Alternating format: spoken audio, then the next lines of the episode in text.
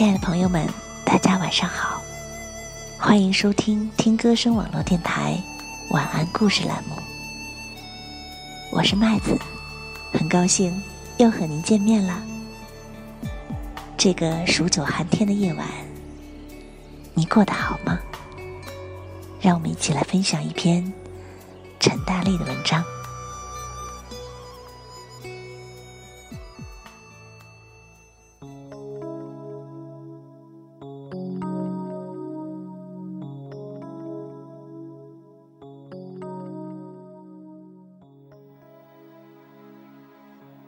就我有种感觉，我是我自己朋友圈里过得最窝囊的。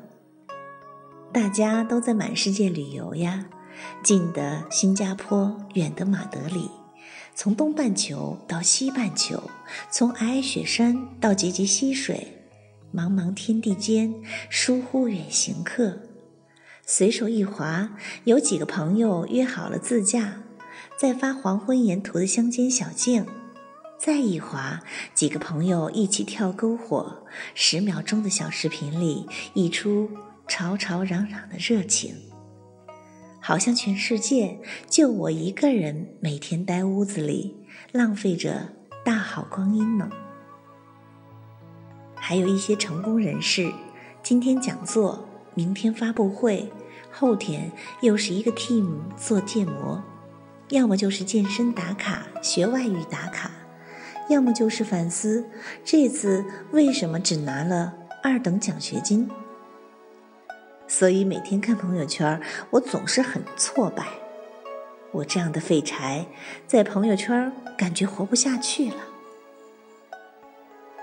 最近我认识了一个姑娘，跟她不熟，唯一交际就是朋友圈点赞。她的朋友圈那叫一个熠熠生辉。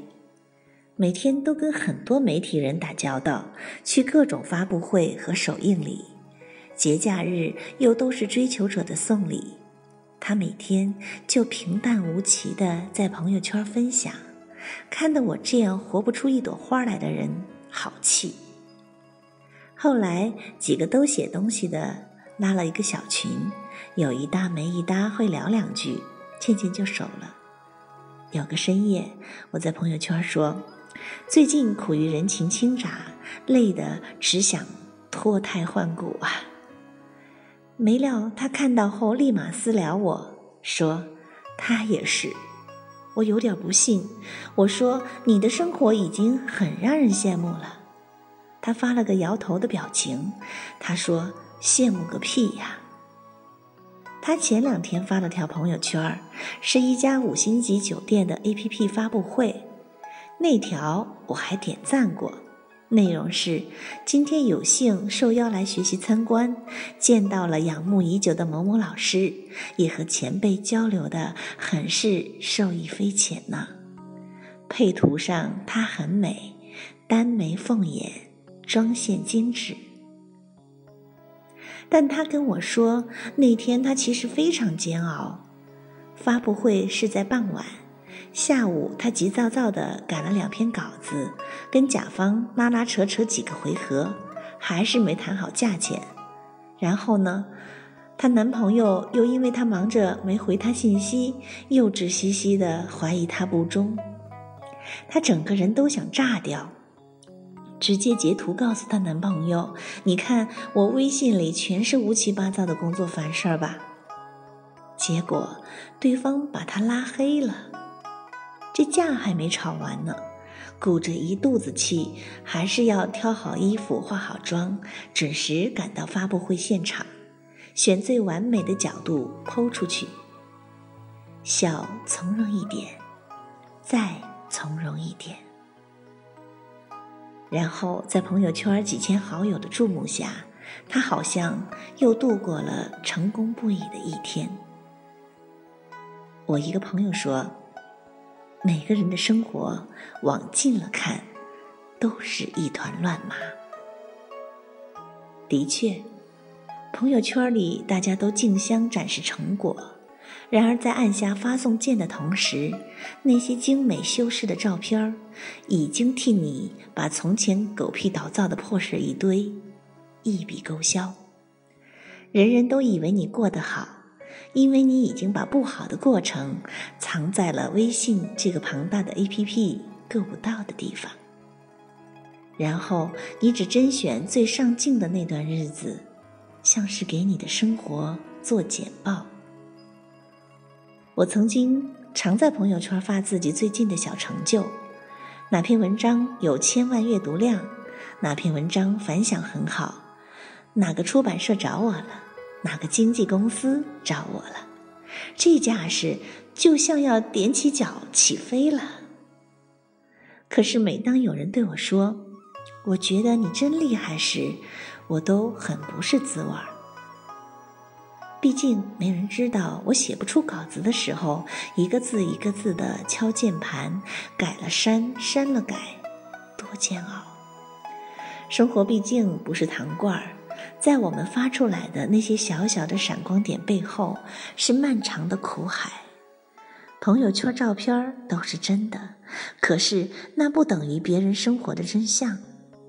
旅途中好几天风餐露宿的辛苦，只需要花心思搭配滤镜，就可以拔高成年轻有梦、敢作敢为。努力学了有三百六十五天，无数次孤零零的进出图书馆，但发一条拿奖学金的朋友圈，众人都称赞他天生聪慧，甚至是十天的忧郁。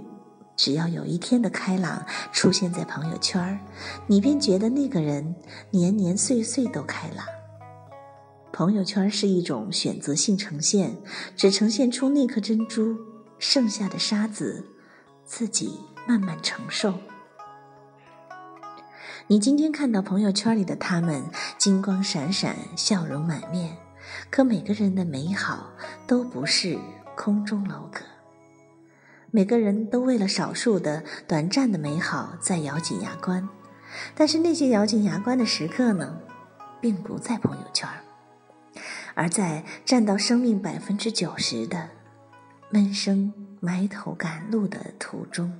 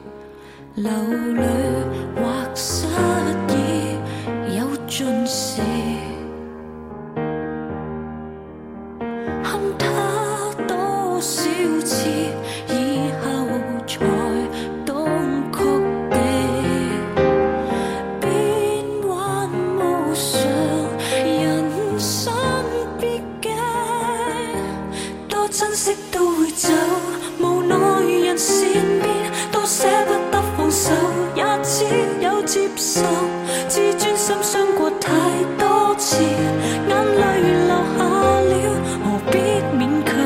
自己不甘心都要走无奈留住你到最后换来是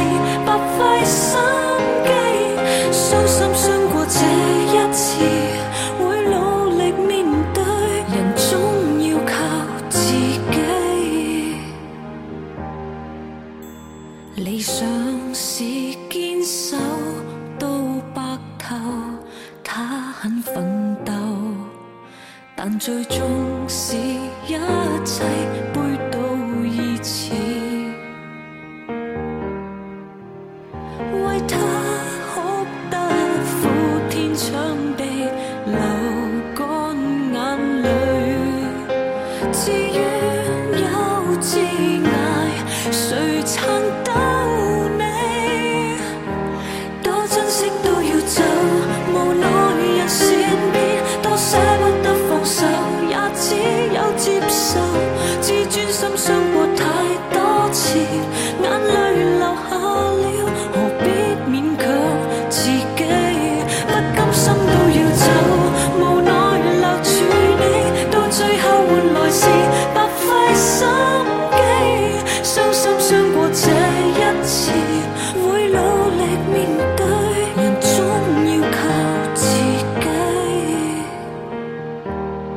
可惜他要走无奈人善变都舍不得放手也只有接受自尊心伤过太多次眼泪流下了。